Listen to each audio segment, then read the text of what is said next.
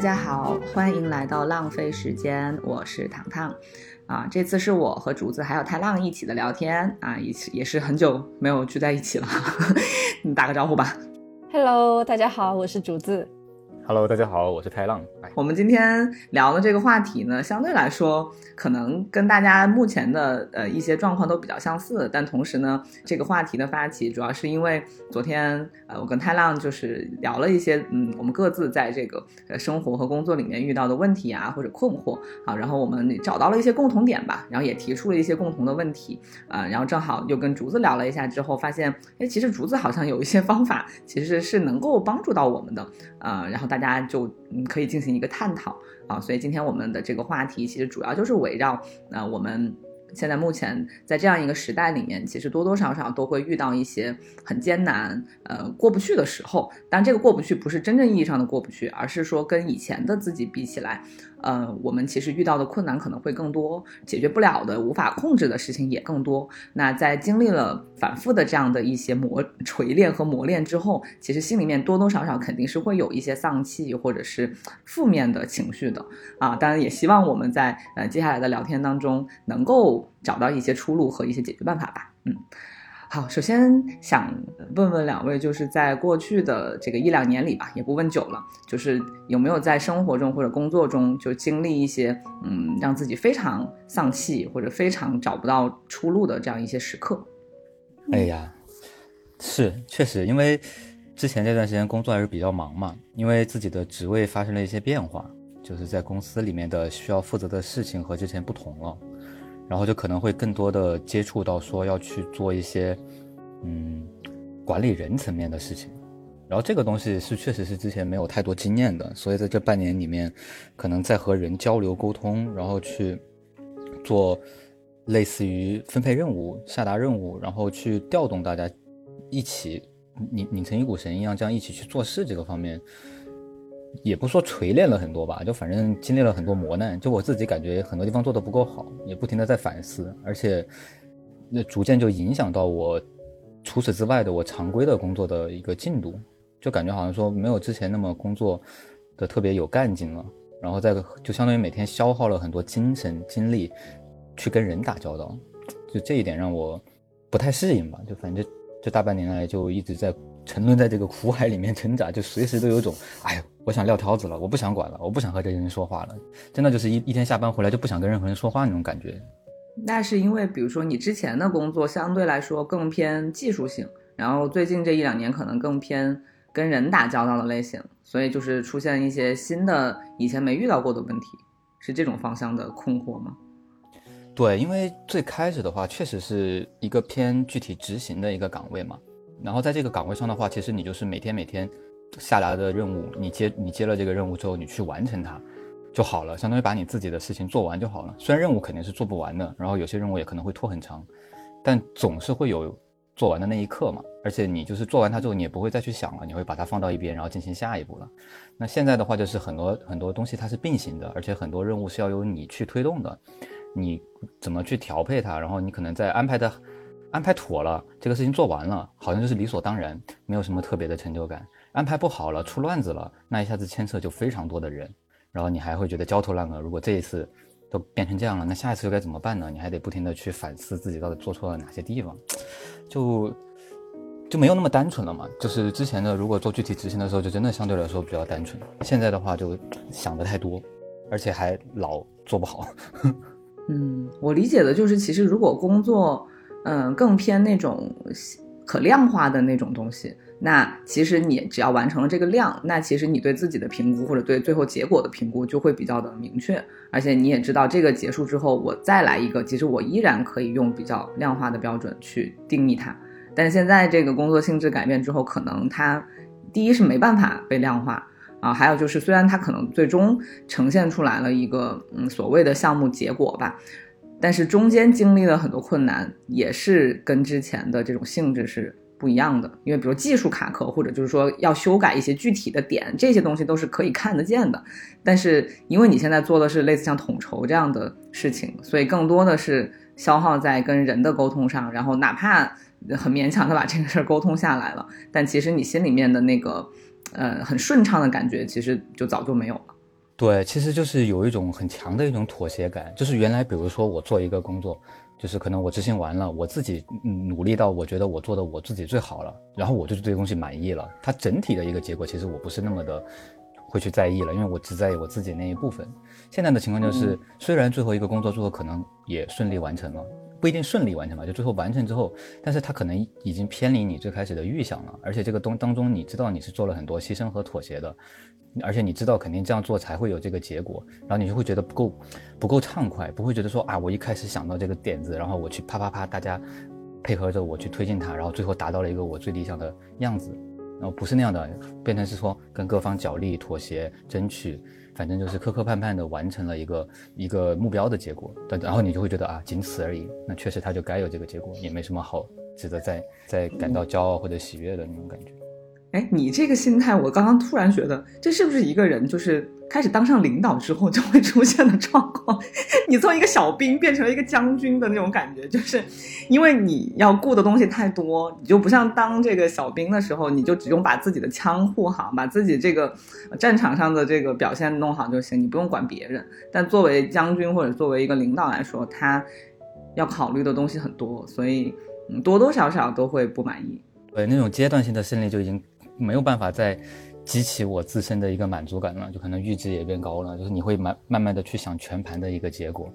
之前可能你顾局部战场，自己做完那一趴就觉得很爽了。现在你发现，哎，这里可能赢了，但那里可能输了，然后自己在那一合计，输输赢赢，最后好像变成一个像零和游戏一样，没就不太有成就感。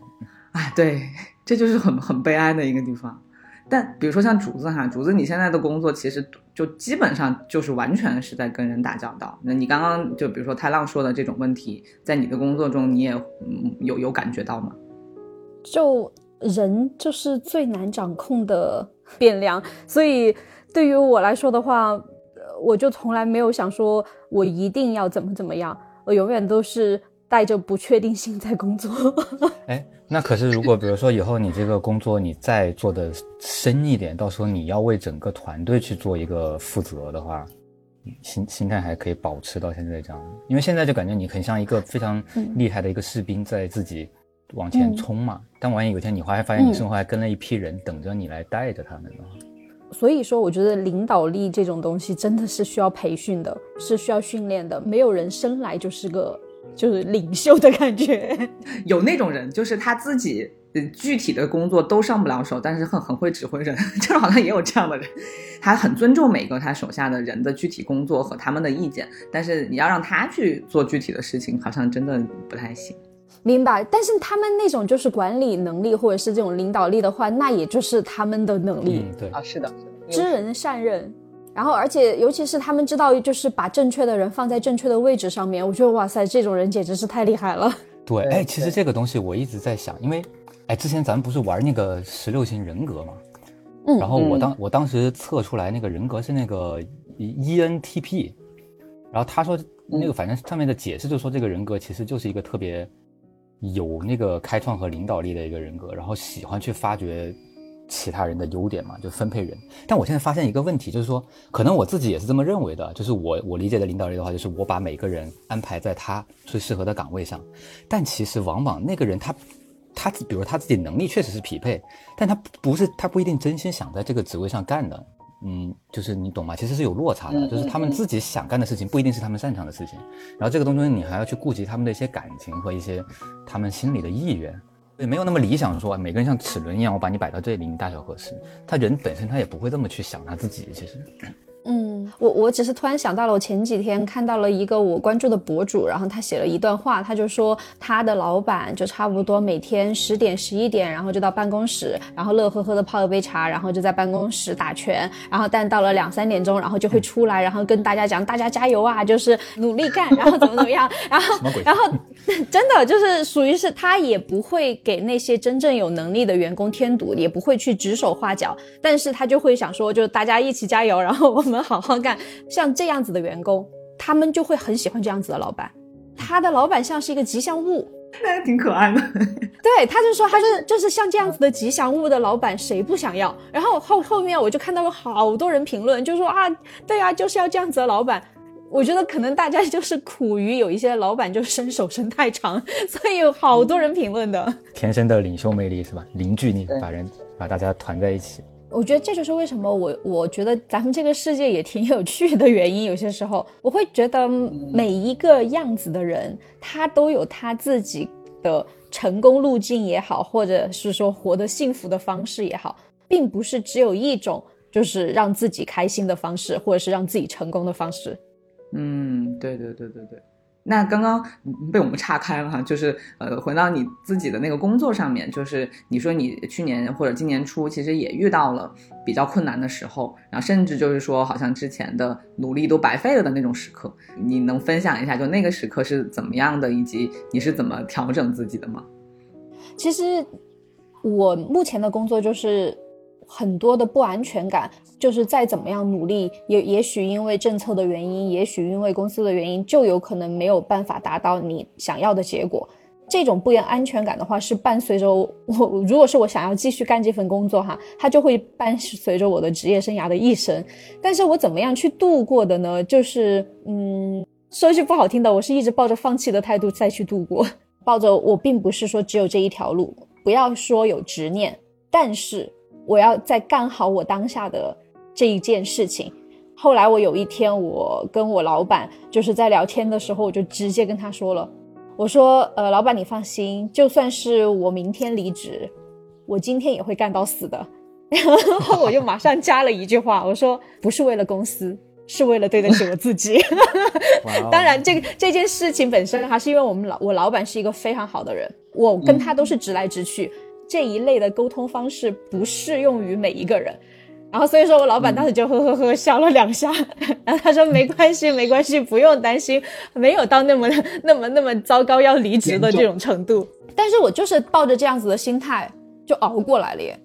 我就是带着就说我不是这个不是我唯一的选择，但是我既然现在在选择它，我就把它好好干好就行。但是我不要觉得好像丢了这个我就会死掉或者怎么样，就给自己一个喘息的机会，反倒我会觉得我在变好。我能理解，其实我之前也是这样，但是现在我有一个新的焦虑感，就是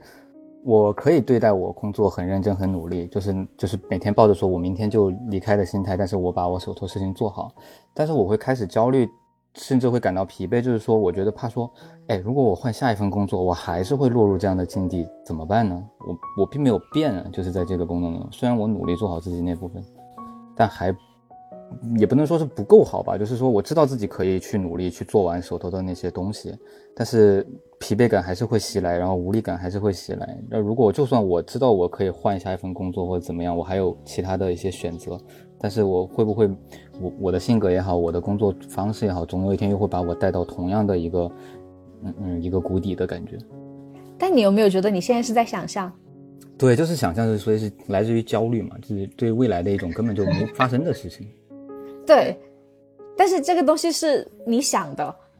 你都不一定知道你下一份工作的工作环境，然后包括公司文化，包括你的 leader 或者是你的下属会是怎么样。但是你已经想象说他不行，然后那所以说我现在这边的话，我我不行，是不是我也会带到下一份工作的不行？而且最重要是你现在并没有不行。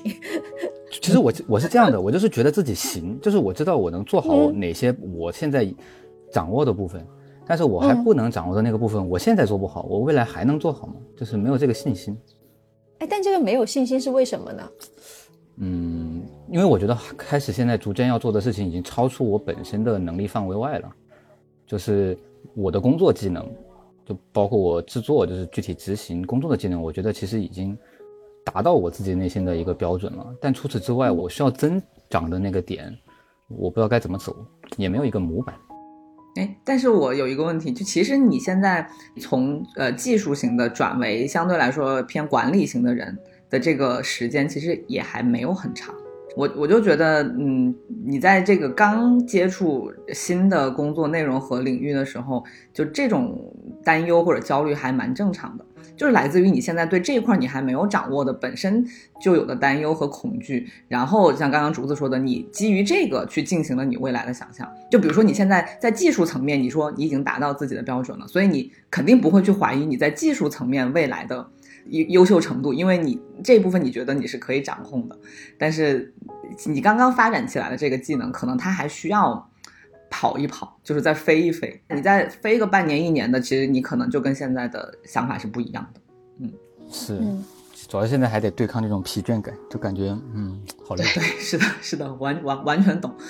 大家其实最痛苦的时候，就是你又不确定，又焦虑，然后又不知道怎么走的时候嘛。虽然大家老是会调侃说啊，让子弹再飞一会儿，但是你深陷其中的时候，其实你不知道它还要飞多久，这种是最难受的。就跟我们去年在这个疫情当中的时候，我们根本不会想到十二月份就突然就跟之前完全不一样。所以你身在其中，五五月、六月、七月的时候，你就是觉得是一个遥遥无期、一个非常恐怖的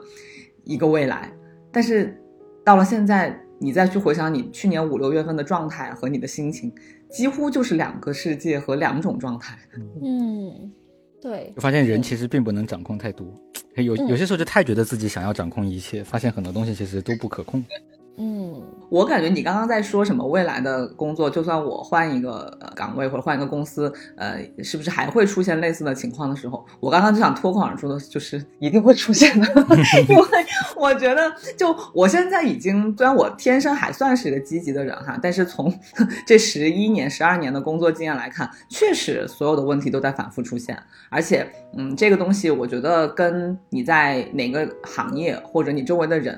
呃，是谁。其实不是百分之百的挂钩的，其实还是跟你自己内在的某些东西是相连的。就跟我们俩昨天说，我们俩都是那种没有长性的人嘛，永远到了第几年，不管是工作还是生活，就做一件事情，到了第几年的时候就觉得，哎呀，好烦哦，就是有点有点腻了，就是那种感觉。所以这个内核的东西有可能是更决定我们状态的一个原因。当然，外部的那些变化也好，包括就是我们经历的困难，肯定就是往这个上面就火上浇油嘛。但总的来说，就是我们内在的那部分其实还是挺重要的。嗯，哎，但你刚才说的这个，我突然想到了，我跟我一个同事聊天的时候，那一段时间他很丧。他就说：“他说我就在想，如果我做做不出来这个项目，那是不是别人可以？”然后我当时就说：“是的，别人一定可以。”然后另外一个同事就说：“他说你会不会聊天啊？” 然后我就说：“不是，但问题就是事实就是你做不出来，总有人做得出来。你我一直是抱着这个想法去做这些事情。”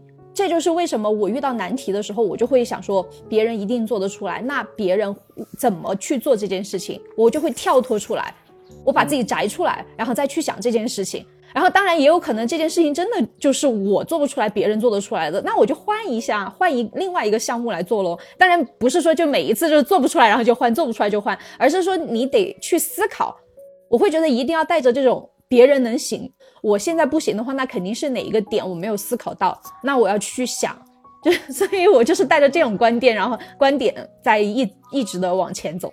要承认自己就是有不行的地方，我觉得这个也很重要。刚刚竹子说的那一点，其实就让我想到，就说一个人不要说自视太高，嗯，就是就像你说的，就是说你这工作你不干了，别人总有人来干。但现在既然是你在干了，你就去把它，嗯，也不是说干到无可替代吧，就是干到说主要有那种主人公的精神。不是说我比别人强，但只是我在这个位置上，所以我要去做它。其实这种就相当于你的目标感和使命感就就统一了，内心的想法和外部目标就会统一，就不会再产生焦虑，老是去和别人比较。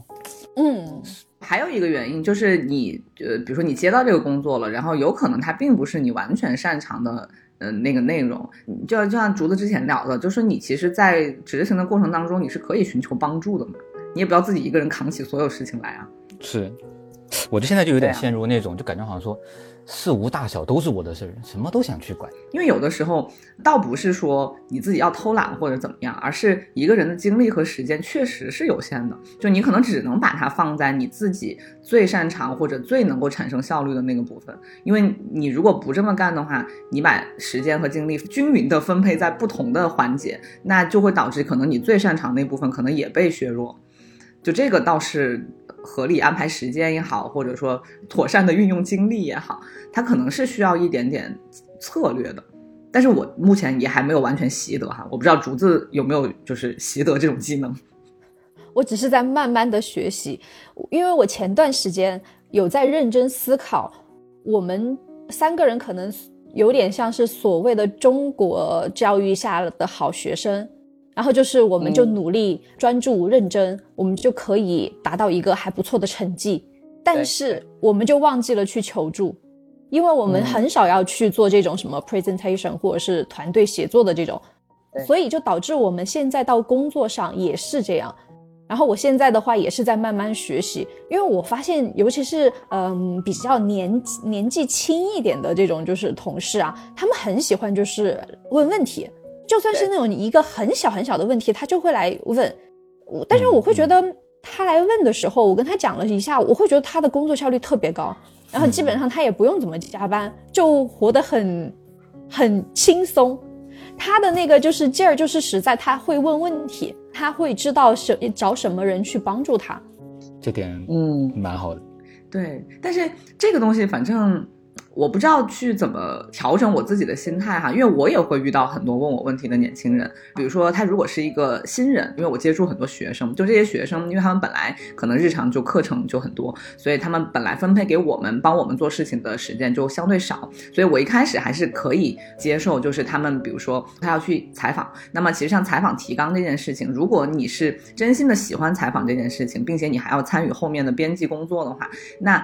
采访提纲的设计是非常重要的，你要问什么问题，以及你怎么去组织你的逻辑，其实是非常非常重要。但是，嗯，百分之八十的人他知道他自己要先列一个提纲，但是你一看那个提纲，就是没有花心思，也没有说，哎，我先去做一做这个人的功课，然后我根据他的经历去设计一些很独特的问题，没有，就是他们给我的东西。跟他去采访别人和前前面就是采访十个人十个不同的人的提纲都是一样的。好，然后这个时候呢，就是我就会在想说，我要怎么去，不管是帮助他也好，还是说让他知道什么样的提纲是更好的，就是我要以一个什么样的姿态去告诉他说，其实这个东西你是需要花更多的功夫的。我当然可以告诉你这个提纲怎么改更好，但是以你们现在这么忙的状态。他其实最终也不会进入你的心里，你可能下次给我的还是一样的东西，所以我就不知道怎么去平衡这种对这件事情的可能也不能说不爽吧，但是就会有一点质疑。虽然我不知道，就是你刚你刚刚说的，呃，去问你的这些年轻人，他们是把这个劲儿省在哪里了哈？就比如说，如果他们真的能问出一个很好的问题，我觉得也 OK。但是可能我接触到的，他们多多少少问的都是极其基础的问题，我就觉得他们没有把他们该做的事情做好。然后反而好像是让我在帮他们承担，其实一些非常非常基础的东西，所以反正可能真的是分情况，我觉得，嗯，对。但是如果是基于呃你和他们的这种情况的话，我就会想说，不然你可以多问问他们是怎么考虑这件事情的，就你先去挖掘他们内心对于这份工作，包括对于这个人他们的感受是怎么样，然后你去听听他们给你的输出，而不是说哦，我觉得他们怎么怎么样。也许会不会好一点？就是让他把他们自己内在的一些东西调动出来。嗯，对，我觉得这个还蛮好的。对我，我好像经常容易陷入那种就是自己跟自己生气，然后对方也不知道我在气什么。对，其实是因为他们而生气，但是我也不会说就是真的腾出时间来去跟他们进行一次，比如说比较深的沟通。这个倒是蛮重要的。嗯嗯。感觉一个人就是他有没有自驱力，或者是他怎么样去看待这个工作，包括他怎么样去看待他的采访人，然后都是跟这个人本身是相关的。如果是你是想要长期的解决这个问题，可以多去问问看他们是怎么想的。当然不用就是说每一次都这样哈，但是只是一个解题思路。明白，因为我会非常欣赏，就是看到年轻人还。保有那种非常强大的，不管是工作能力还是说思考能力，我我是非常愿意看到这一切的。嗯，就只是说回归到自己身上的话，嗯，就肯定是不像自己二十几岁或者是刚开始工作的时候，对未来自己能够达到的那个目标，或者是自己想象的那个生活，有如此兴奋的那种感觉，或者是充满憧憬的那种期待。对，哎，但那种疲惫感是为什么呢？疲惫感。我觉得可能就是因为最近这两年，就是你其实投入了大量心力和时间的这样一些事情，几乎没有一个是按照自己预想的结果走的。虽然你完全知道这个世界上的事情就是这样，就是你不可能去期待你可以控制什么事情，但是可能这两年尤其的明显，就是它都没有往你的这个，甚至就呃有的就直接就就没了。啊，然后就是你心里面的那种落差感就会超过你之前做一些就是没那么大的事情的那种期待感。嗯，哎，会不会是因为你们担的责任更重了，所以说才会有这样啊？比如，因为你现在的一些项目也是有跟就是呃年轻人一起合作，然后那比如说那些年轻人他们知道了这个项目目前的一些现状，我没有办法继续推进了之后，那那些年轻人他们的态度是什么呢？你有跟他们聊过吗？哦，你这这么说倒是，你刚刚说的那个责任的那个东西，我倒是蛮认同的。这些年轻人倒还好，因为他们参与的程度非常非常的浅，而且他们甚至都还不知道这个项目的全貌长什么样子，所以只要告诉他们就是呃目前遇到了一点困难，然后要再等等，他们就没啥啊，这个倒还好。但是你刚刚说那个倒是点醒我了，就是责任这个东西，因为你投入这个项目的时候，你付出的呃努力和时间是远远超过呃之前。在其他的事情上付出的呃精力和时间的，那你理所应当的就会对他抱有更大的期待。但是呢，同时其实这个事情本身又是有一定的风险的。的这个风险可能是我们之前就是过于热血也好，或者过于理想也好，它呃稍微有一点被忽视的，嗯，或者就是觉得可能不至于，可能自己就屏蔽了这个风险的东西。好，那现在就是这个风险就是出现了，并且它导致。你之前期待的所有东西，有可能就真的会落空，或者是至少要花很长的时间才能实现，那他可能这个挫败感就会更严重。这个倒是。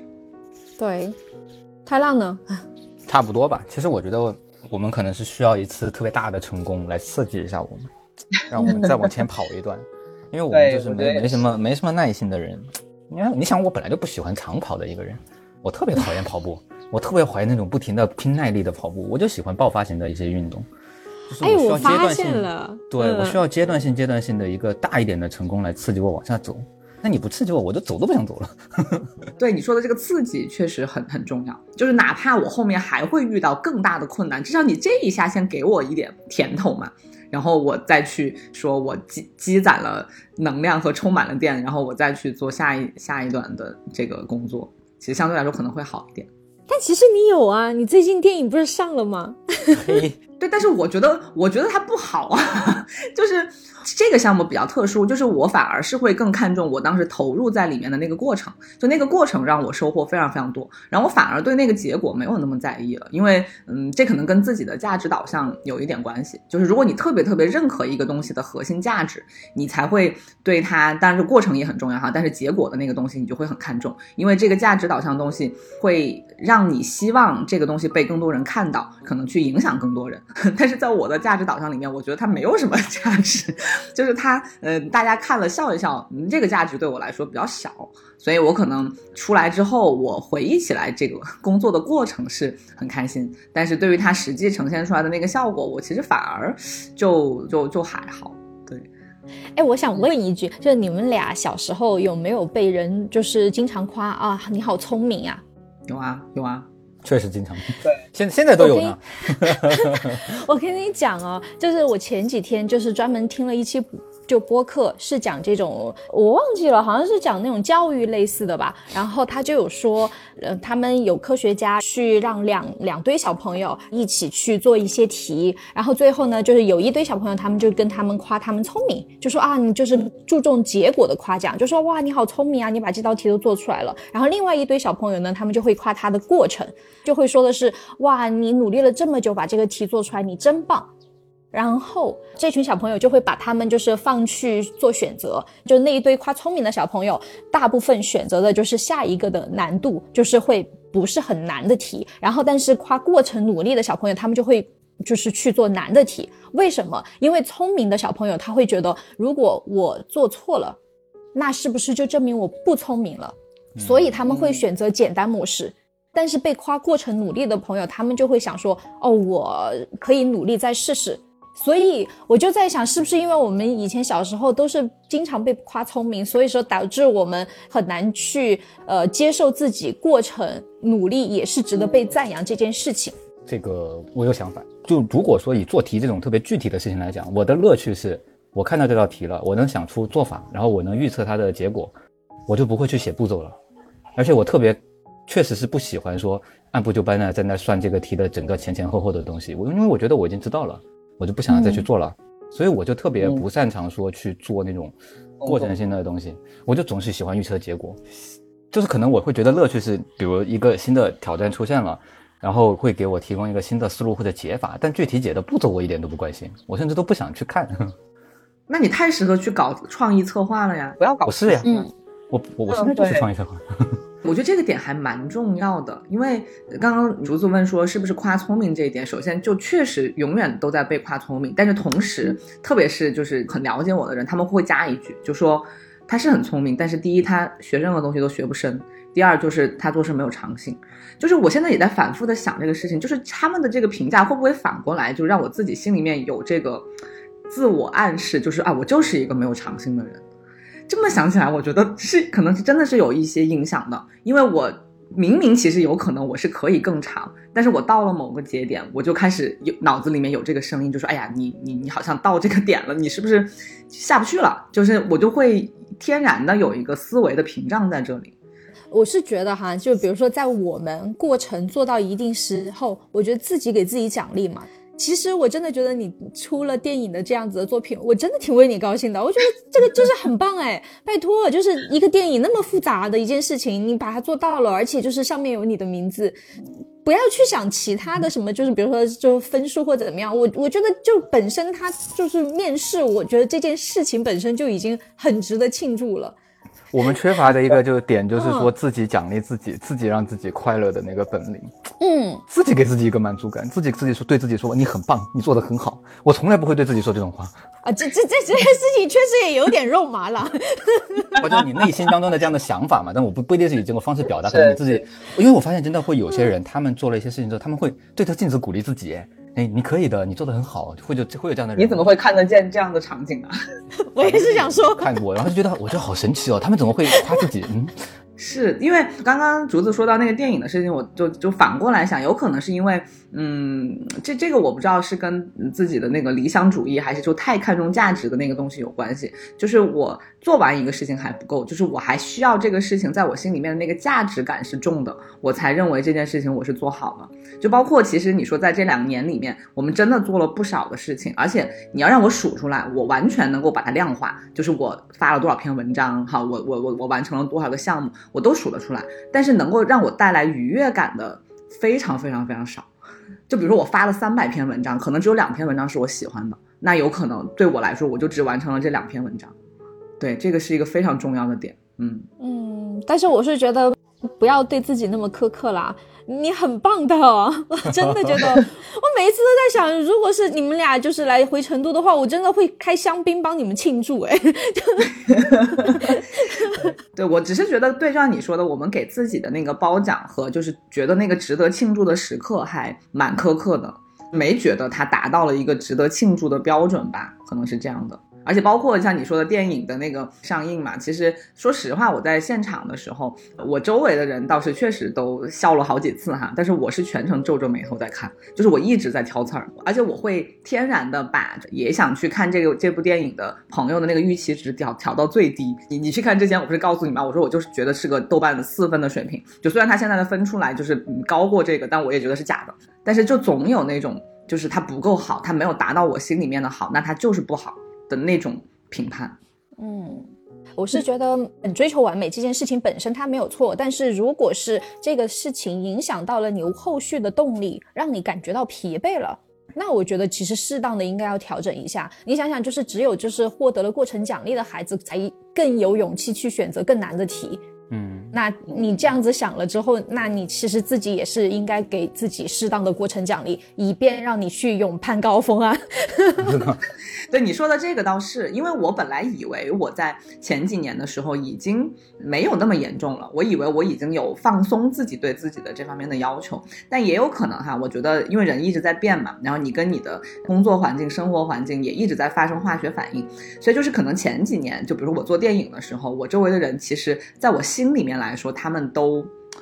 我也不能这么自大，但是确实都不如我。但是现在我的环境其实厉害的人真的很多，但他就会又激起你新一轮的，就是说，哦，我现在既然都在这个环境了，那我就要拿出我真正的实力或者真正的那个上进心和水平出来。所以为啥前两年我虽然也很辛苦，但相对来说我的那个满足感会很容易达到，因为我稍微做一点，我就比别人做得好啊。但是现在可能就是你不停的在努力，不停的在嗯精进吧。但是最终可能你身边跟你一样好的，或者远远超过你的人，大把都是，所以可能就这个东西又刺激起来了那一份。其实其实现在你有一点疲于追逐，然后同时你回望过去，又觉得好像过去的积累还已经无法再支撑你往前再走了，你就感觉现在一切都得从头来，然后去追，就追得很累。有一点，有一点。就是因为你现在在一个相对来说可能更好的平台，或者你周围接触的人，呃，带给你的那个滋养可能更多，那你就觉得自己有义务发展出来一个更好的自己。我觉得这就是一直在这种动态的成长，加了太多的责任和压力了。是的，是的。我我还蛮羡慕，也不说蛮羡慕，就蛮佩服竹子的，就是因为你其实经历的那个工作环境，我们也想象不出来它到底会带给你怎么样的挤压。但是你在经历了，比如说之前的一些困难之后，你现在能够调整到这种状态，我觉得还是挺，就是非常非常厉害。嗯，怎么说呢？但是当然，就一是确实最近还还不错，还比较顺，可以这样子比较开心的说话。哎呀，但是嗯，怎么说呢？我都是阶段性的，我我还是觉得是的。而且那个就是越到后面，可能越要去说服自己一点，就是所谓的。好和不好的东西，它是平衡的嘛？你如果这段时间特别的不顺，那可能在未来的某个东西，你，就会给你一些惊喜啊，或者意想不到的收获。我突然想到一个事儿，其实，嗯，刚刚包括竹子讲的奖励也好，怎么样也好，我突然发现我自己有种状况，就可能在我的从小的受到的教育和我个人的感知上来说，我觉得快乐是有额度的。就今天的我快乐了，明天我就不能快乐，所以我今天要收着，不能那么快乐。天哪！就不敢狂，不敢爽，不够畅快。哎，但是你家就你从小，你爸妈对你也没有说是那种严格到这种程度吧？就让你不敢玩，不敢那个。我爸妈其实对我不严格，他在在他们心中，其实我一直是一个非常平凡，甚至接近平平庸的人。对他们来说，就是我妈会偶尔会讲说，你是一个平凡的孩子，所以你也不要给自己那么多压力。嗯，那是不是这样反而激起了你那种不甘平凡的欲望？会会会有，我想说哪儿频繁了？你看吧，从小的教育跟经历真的还蛮重要的，就是你那个度很难拿捏。主要是可能我妈她看的比较多，因为她知道优秀的人的一些品质在我身上确实是缺失的，比如说这种长性、耐心和在一头在一个事情上那种专注。你看吧，看吧，又又是一个又是一个说你没有长性的人，所以说你们才会那么焦虑，就是对于短期内然后没有办法达成一一定结果的时候，然后你们就会焦虑，就会说啊，我是不是没有长性？所以说我是不是应该怎么怎么样？其实没有，没有那么。现在也变化了，就是父父母其实跟孩子是一块成长的。他这些话也是在我比较小的时候说的。就随着我的增长和我可能在这个社会上闯荡，逐渐的有一些自己的呃想法和追求之后，其实他也是转变成特别支持的一个态度，而且是放手让我去做的。当然，那个更多是来自小时候的一些底层的一些心理上的问题。其实我很早意识到这个问题，我去自救，就是包括我自己的。我的这个学学习的历程，我后来不是研究生的时候去去学了比较偏接地气一点的这个具体的制作执行那一块的内容嘛。其实当时我就是想的，我必须要在一个领域上专注，我不能还是那么所谓高屋建瓴的去学一些太理论或者太不接、太脱离这个现实具体运用的东西。所以当时其实就已经开始有这个自救的态度，就是我自己内心其实是认可说要把自己变成一个。如果说有一天你不得不放在一个赛道上和人家进行长跑，你也有你也能够胜任的这样的一个人，就一直也在改变自己。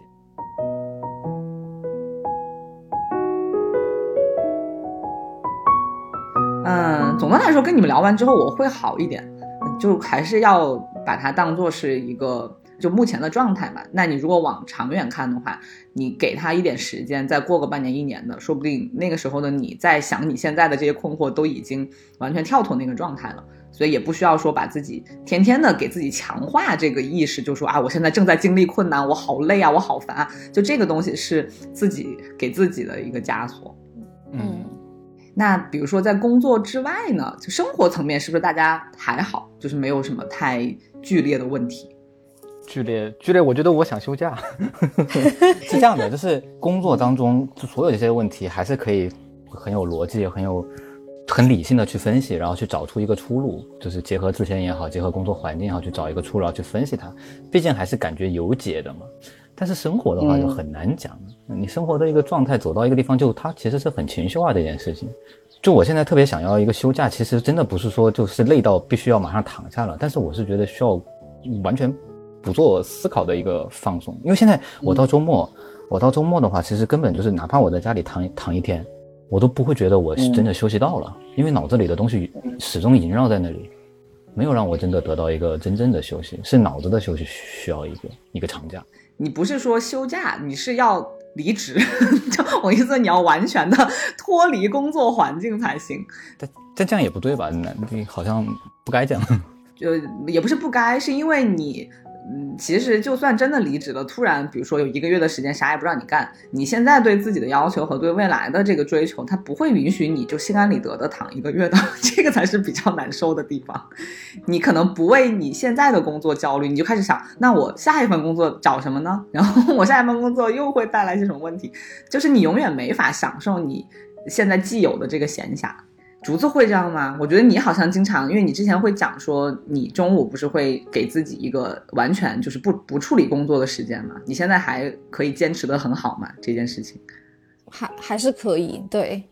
基本上我还是可以，就是说暂暂停就暂停，就是说去画画我就去，真的那个两三个小时我就是去画画，我就不想别的，因为我觉得只有这样我才能够继续活下去。所以你会关掉，会把手机放到一边的那种投入吗？会，因为就是尤其是比如说你画画的时候，你手就是脏脏的呀，然后你拿手机其实也没有那么方便，所以说再怎么样，比如说有可能我不能维持两三个小时。不弄手机，但是至少比如说半个小时、一个小时，我才会看一次手机这种。而且有些时候你手脏脏的，你也没有办法立刻回。只要是觉得不是很着急的，那你都有可能又继续放下去，然后你又继续画画或者怎么怎么样。对对对，因为如果真的是那种特别特别特别着急的事情，你可能就不会去画画了。所以你但凡有画画的时间，就说明这件事儿还没有那么着急，相对来说就可以把自己放出来一点。就包括我昨天在那个微博上有问大家嘛，就说在这个还有工作在等着的时候，但此时此刻就是啥也不想干，但是心里面又有负罪感，这件事情怎么怎么解？然后有一个留言我还嗯蛮喜欢的，他就说，当你呃已经有说要不先玩一会儿吧这个想法的时候，就说明这个工作并不是需要你马上去处理，你其实是有时间去调整一下自己的，那就去玩。就真的你遇到那种比如说一个小时之内就要处理的工作，你根本就想不起来还要玩这件事情，你只会闷着头去把它做了。所以 在这种时候，确实呃要给自己一点在没那么紧急的状况下一些。比较放慢的节奏和轻松的这个环境吧。嗯，哎，而且我前段时间有一个同事，他做了一个分享，他就说把事情会分成四个象限，就重要且紧急、重要不紧急、不重要紧急和不紧急不重要。然后你每天就是把这些你的事情丢到这四个框里面，然后你自己做事情的时候，有些时候你就会。更有的放矢的知道哪一些消息是立马要回，哪一些消息不是那么紧急的，就慢慢的就形成这种规律。当然我还没有这样子做哈，但是我只是觉得，哎，我想说之后要不要试一试，就每一天，然后在这四个框里面，然后大概写几个事情，然后看看我就会不会让自己更找到我自己的节奏。嗯，这个还蛮好的。还有就是一定要学会求救，这一点是很重要的。就有些时候。我我会向比如说我的 leader，然后甚至我的同事们，然后求救啊。有些时候我真的很累的时候，我就会跟直接跟我 leader 讲，我说我现在真的觉得我要忙吐了。我直接会这这样告诉他。他当有些时候他也跟我讲，他说但是最近真的没办法，咱们在努把力或者怎么样。但是我至少说出这句话来的时候，我自己的那些负能量就会出去一些。然后我在想说，反正就是 leader 也知道我在忙，然后我也知道他也不容易，我们就是作为一个团队，然后再继续冲一冲吧，就是那种感觉。但你不能想说我自己一个人扛，如果是真的只是这样的话，你就会对团队也好，或者是对你自己也好都不健康。有道理，真的。不过你 leader 真的是个很好的人哎。对我非常非常欣赏他在这些方面，因为我们真的就是可以很很直接的说出一些自己的想法和态度。嗯，这个还蛮好的。所以说，真的要学会放过自己一点点，然后求助一下别人。而且我觉得这不算是麻烦，因为就是别人在这种事情上也会求助你啊，而且有来有回，感情才会加深。真的，对你说的这一点非常勾起我之前的一个想法。呃，是是我妈还是谁跟我讲过？她就说，有的时候你你也不要。太怕麻烦别人，其实有的小麻烦，就是反而是就是让你们俩之间的那个呃连接变得更深，或者就是你们的关系变得更近的一一个好的办法。就只要你不是说要比别人做一个多麻烦的事情，对方会觉得自己对你来说是有用的，他也愿意通过自己的能力来帮你完成一些事情。就这个是我以前确实做的不太好的地方。这个是我自己在工作经验中悟出来的，我就开始会把一些事情就是给出去，然后让人家来做，让人家觉得。就感觉到自己其实是被我信赖的，或者就是说能够帮到我忙的，我我之前就会刻意的去做这种事情。嗯嗯，竹子不是你也挺怕麻烦人的吗？但是你在工作上，你现在就就好像可以克服这一点担忧了吗？嗯，我怕麻烦人，是因为我是觉得我自己应该做的事情，然后我我还是得得自己做，但是我会问问题，就是我会不停的就是去问问题，然后让我做这件事情的时间会缩短。嗯，就我之前已经闷头做了一个小时了之后，比如说我才问我的 leader，然后我就说，哎，怎怎怎么怎么样的，他就说啊，你你为什么要做这个东西？他说这个东西，比如说我们公司可能早就有这份文件了，然后你只要就是在模板上面填就好了。就是我就是经历了一两次之后，我就会觉得不行，有一有一些东西我一定要先问清楚。就像是我们以前考试的时候，老师都会说你先把整套题看完，你再做题。而不要就是一来就开始闷着头做，所以说我开始学会问问题了，然后就会不断的让自己变得高效一点点。对，这个确实是我觉得真的是有帮助的。嗯，而且你问问题的时候，然后别人也会帮助你。你问出来了之后，他就会说啊，你怎么样考虑这个问题啊？你想要怎么做？然后我一旦说出来了之后，他就说，他说哦，我们之前做过哟，好像你那样，你那套方法不太行。然后就会马上我就会觉得，哎，我好像有其他的思路了。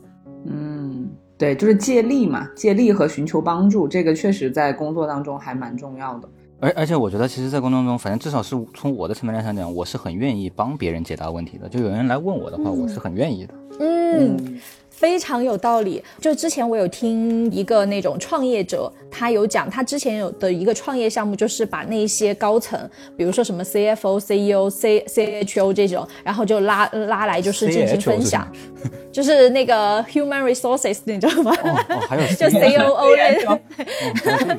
然后这个他们这些人有点像知乎这种。普通的就中层干部或者是就是普通的员工，你可以去提问这些 CEO 的问题，然后他就发现最后他这个 APP 做不下去的原因是什么？是没有提问的人，但是实际上你只要提问，不管是多么简单的一个问题，那些 CEO 啊、COO 什么的，他们非常愿意解答。所所以说，其实是很多人是愿意解答问题的，但是问题是那些呃人他怕自己提出来的问题没有水平。被人看清，所以说反倒就是提不出来问题，所以我就想说，我不要这样，我我要做那种勇于提出那种有可能有点笨笨的问题，但是我要提出来，这样子对我是有帮助的。对，这个跟咱们小时候教育是不是有关啊？咱们国内教育我也想说这个，就不太敢提问，因为后来我去到国外念书，我就发现真的经常课上有些学生会提一些我觉得很白痴的问题，但是其实老师是很开心的。嗯，他可以，他你提的问题虽然很浅，但他可以围绕这个问题输出他有深度的观点。但是中国学生几乎就不太敢去提啊，他们就怕老师觉得你你没复习啊，你没提前预习啊，你没看书啊，怎么会问出这种问题？因为确实中国有老师会这样去说你，就说嗯，对，你好好看书吗？这个下来你自己问同学、问同桌或怎么样。主要是时间太紧了，其实也不怪老师的这个什么东西，是因为我们我们那个上课的节奏和那个东西要输出的知识点又太多太密，所以他老师确实可能他他他顾不过来。在美国就不存在。我在美国念书的时候，真的经常有有有些时候一节课，比如两个小时，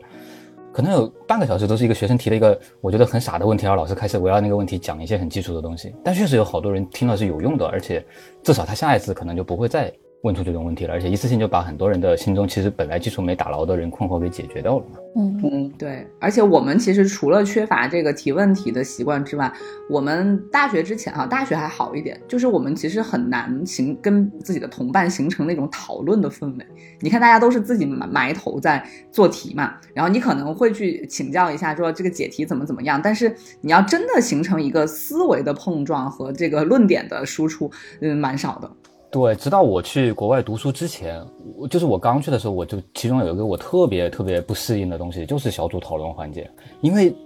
就在外面上课的时候，几乎每一堂课都会有，有些时候我都我都不知道为什么需要讨论，为什么大家都要来做这个就 group 的这 discussion 嘛？我觉得没有必要吧，大家自己做就好了嘛。后来我才发现，其实是我错了，他们这套方法是有用的，每个人都是取长补短，可以去配合的，而且真的可以碰撞出很多新的东西。当然，确实。单纯的想，你会觉得这堂课效率很低。其实这就是我们小时候教学的那种功利性太强了，希望每分钟都不要浪费去干这干那。但其实有些时候，嗯，铺好基础、铺好地基，其实是更更重要的。就是把大家的东西都调整到一致，其实更重要。对，而且这个东西会带到我们的工作里面，就是我不知道你们的这个工作环境和以前的经验，嗯，反正每次工作开会，我我其实觉得一个比较良性的氛围是，大家就比如说，如果都在讨论一个问题的话，那每个人都根据自己的经验或者特长去提出一点自己的想法。那如果别的人不同意，那我可以说出我不同意的理由，然后你也可以再继续说服我。就我还蛮喜欢这种氛围的。对，其实这个东西当中就还有提到我们刚刚讲那个东西，为什么我们。缺乏领导力的一个培养，就虽然说领导力不是天生的哈，可能天生也是极个别少数，但其实所谓在国外的话，他们从小就会去培养这种所谓 leadership 的方式，其实就是通过这种小组讨论、团队的合作，不停的、不停的在每个学科可能每个方面去强化这个东西，然后渐渐就会有人在这个当中脱颖而出，他的领导力、他的他的东西就会展现出来。而且如果没有这种讨论的话，其实每个人的个性和他的擅长的部分。就是不光是呃同事不知道，领导也不知道，就所以说为什么很多人就是在都在做着一样的，好像就是螺丝钉一样的工作，那就是这个团队和领导也不是很 care 你到底擅长的是什么，然后你的意见也不重要，我觉得这是个挺严重的问题。对，而且而且如果说回到我个人的话，我有一个特别大的毛病，就是像这种讨论里面哈，可能一个最合理的情况就是说大家其实是奔着一个目标去的，大家的大家这样去讨论辩论也好，其实是为了。解决问题，讨论出个结果。然后有些不开口的人，可能是他觉得辩论有点伤感情，可能在说话就语气比较软。但我是那种，就是我会对自己的想法和方案有一种特别盲目的乐观。然后我跟人家辩论，我不是为了得到这个辩论的结论，我是想要在智力上跟他们进行一场竞争。然后我特别善于抓别人说话的那些漏洞或什么，有一种自作聪明的感觉啊，就会给人一种你这个人好烦啊，自作聪明。而且你讨论半天，就算你说的是对的，或者就算你抓住我的这个小辫子，但对我们结果有什么？就没有解决问题。对我，我有些时候就会变成这样，我就是我讨论讨论之后，我就是我就我就享受那个辩论的过程。就是有些时候，比如我和人家辩论一个观点。可能我自己都不支持我这个观点，但是我觉得我在这个辩论过程中，我敏锐发现我这个观点可以驳倒他，那我就要用这个观点，哪怕我自己内心都不相信，特别奇怪。可能我明明是认可对方想法的，但是我会故意反对他说。你的这个工作过程当中，这个心理活动确实有点过于丰富，怪不得这么累。这点，这点，这点的话，在和人家讨论问题的时候，我就老有这个毛病。我后来意识到之后，一方面也是有些人指出来吧，一方面也是我自己意识到，我现在就开始不那么，就刻意的让自己说，尽量，尽量在发言当中还是做自己先多想一想。就是要遵从自己内心的去去去说东西。我原来不是，我原来是觉得，比如我在我新掌握了一个理论，新新掌握了一个知识，我觉得这个知识非常的非常的强势，非常的好用，我就会拿来跟你说一说。你看嘛，这就是从小被夸聪明的孩子，一定要赢。你这不就是传统俗话说的半桶水响叮当吗？真的有一点点。哎，不，这个也理解啦，因为如果你学到的是一个新的知识，然后别人都还暂时不知道，我觉得你有一种炫耀的心态，这倒是也蛮能理解。在炫耀完之后，你还能意识到自己是在炫耀，已经非常不容易了。对，所以说太浪还不是一个普信男。不是，因为我其实我因为我其实我可能比这比你们想的还恶劣，就是我在和他辩论之前，我拿着新观点，我先把他的旧观点我已经预测到了。就是我觉得我是站在一个更高的高度，他的反方观点，我的正方观点都在我这里，而且优势在我。就算我变完了，我知道我观点不对，我把你变赢了，但是两方的好坏我自己内心清楚，所以我站得更高，就会有这种特别恶劣。我天，你今天把自己剖析的挺透彻哈。但我喜欢那种爽，就是那种可能过一段时间，那个人回过神来说：“我操，你当时还挺厉害嘛。”这种我这种我是会爽的。真的有人会反过来表扬吗？我没有遇到过这样的人。很少啊，但是如果有的话，我觉得我觉得非常爽。嗯，你懂我，就会这种感觉。好吧，我感觉人真的还蛮复杂的，就是感觉有的东西用道理的呃层面是可以分析出来，但是每个人内心的那个很微妙的感受或者执着，还挺个人的。对，如果是我是，比如我跳出来，我是一个旁人来看我自己，要和我这样的人相处的话，非常简单，跟我相处非常简单，千万不要跟我辩论，就一点看我做什么。就只要管我在做什么就好了，不要管我想什么或者说什么。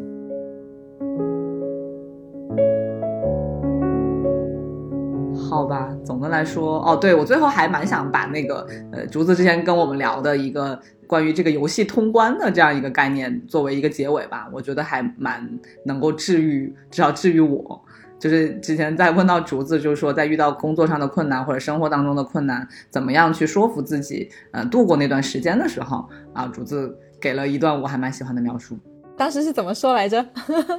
哦，你就说你主要是感觉现在在自己是在通关，然后把世界当做一场游戏，所以心里面也就不那么难过了。通关的过程当中，因为游戏也有可能遇到一些困难啊，比如说 就是打着打着突然就 game over 这种。但是就如果说你把它当做是一个相对来说轻松的场景或环境，然后你也知道人这一辈子就是要不停的通关，那有可能在心态上就会不会把眼前的这个困难放的那么大。嗯，大概是这样一个一个感觉吧。是的，是的，但而且我当时说完了之后，然后太浪的意思就是说，就是其实这是一个很好的心态，因为心态的原因是你是把自己当成这个游戏的主人公，就是所有的这些困难或者怎么样，但是是你是作为一个主人，然后再去打败他们，而不是说就是好像你是一个世界的配角，你是在在迎合，或者是你是在去承受一些东西，可能就是因为这种心态，然后让我就是一是。主人公，然后想要去通关，然后二是他的那个结果，它实际上就是一个游戏的结果，也不要看得那么重，但是自己总是得努力。对，就是类似像我不知道竹子有没有玩玩过那个塞尔达，对塞尔达那个游戏，它其实之所以那么多人爱玩，是因为它不像好多别的游戏，它是有那种设定好的游戏流程，就比如说你现在在一个草原上或者在一个山上。就是你虽然有一定的任务目标，但是你在这个去往目标的过程当中，你可以随意去在这个草原和这个山上去开发你自己的任意的行动。就比如说我之前有听闲聊嘛，里面那个六兽就讲过，说他有一段时间就太焦虑了，就会一直在那个塞尔达里面去找一只鸟唱歌。就是他说他的那个游戏里面的设定，就是你只要到那个地方去，就会有一只鸟过来，然后是吹笛子还是唱歌。他就说，其实那个行动是不通往任何就是完成任务的这样一个方向的，但是它就是允许你在这个过程当中不停的闲逛，不停的游荡，然后你可以去找你任何你愿意去做的呃行为，或者是呃任何里面的一些小设置，你可以去开发它，所以它里面充满了无限的可能性。虽然我也没有打完哈，但是我大概知道的信息就是，它之所以被很多人喜欢，一个很重要的原因就是它的这个可能性是非常非常丰富的。嗯，我记得之前动森也是，不是说动森很令人治愈吗？也是这样，因为你进入动森了之后，一是你是在搭建建造一个自己喜欢的环境，二是其实它没有一个很明确的一个需要你去呃做的事情。但是呢，你就是随着一点一点的搭建，然后你的那个城堡就形成了。然后甚至有些时候我会想说，哦，我进入洞森，然后我今天就是钓满了十条鱼或怎么样，那我就要去海边或者是在我的小河边躺着休息一会儿。这一种就是小目标，我就觉得会让我已经很开心。所以你就把这个遇到的困难就当做是这样子的，在游戏有就整个世界就是一个游戏，你就在里面去。慢慢的通关吧，或者是慢慢的去享受你的果实就好了。嗯，哎，但是我还还有最后一个好奇的点，你们在玩动森的时候，你们是一点都不好奇这个游戏怎么样结束吗？就是它到底要玩到什么程度，我才算把这个游戏给玩完了？它这个游戏其实有个非常，它其实有个结局，我也不好奇，因为它那个结局实在太简单了。它就是你把那个小镇建设到一个规模，然后它就会所有人一起来唱歌欢庆你成为这个小镇的新的镇长，然后把小镇建立的很繁华。但是那个那个其实并不是一个真正的结局，就是那个时候也会播放这个呃 credits 这些东西了。也会唱那种结尾曲，但其实完了之后你还是会一觉醒来，第二天新的一天还是在这个小镇继续生活，就像人生一样，它不是说你就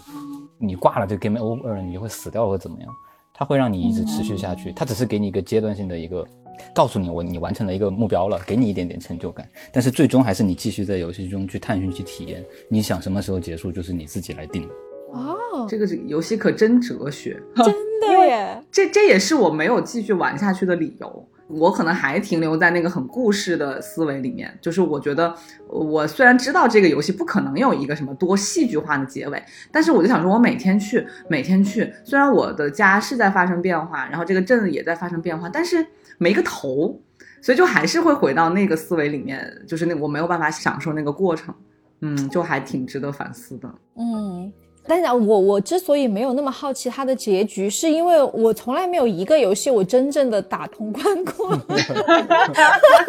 就是我永远都是在努力的过程当中，所以说我就觉得没关系，我应该还能活很久，就我就想说慢慢来，就是 那怪不得我觉得你对这个游戏的形容会会成为你一个就是心理安慰的一个方式。这一点上，我觉得竹子比我跟太浪做的要好很多，所以就是目前是我跟太浪的功课比较比较重。对，没关系，我也是不停的在学习。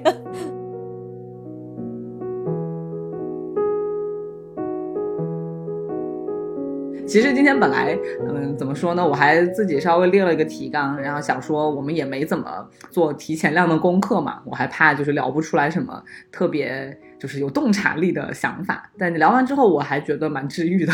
把自己对心里的一些想法啊、困惑呀，其实跟大家讨论一下，也是就是轻松了不少。刚刚就突然想到的，就是其实是在我们彼此都有困惑或者很难受的时候，其实跟身边的好朋友聊一聊，我觉得这个也是非常治愈的一件事情。就哪怕呃就是解决不了问题，或者是挂了电话之后，你依然要去面对真实的生活，但是就是身边有比较类似的、相似的同伴，我觉得也是一件蛮重要的事情。然后这样，你可能自己的那个孤独感或者孤单的感觉，和你在这个世界上就是吃的这个苦吧，就会没那么那么的严重和明显。嗯，学会求救，就是不要把自己想象的那么强大，还是要适当的把软弱的部分、脆弱的部分，让他们也得到照顾吧。然后这样的话，会让自己心里面舒服很多。对，嗯，那今天就先到这里吧。好的，先这样，嗯，拜拜，拜拜。